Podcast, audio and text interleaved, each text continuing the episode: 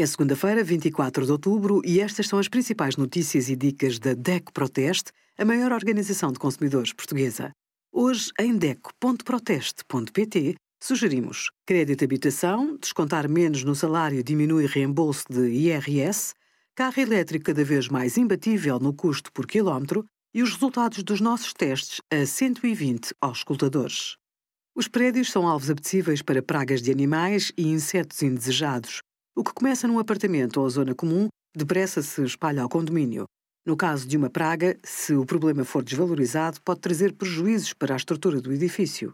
A saúde dos moradores também pode ser afetada, com doenças de pele e respiratórias ou inflamações.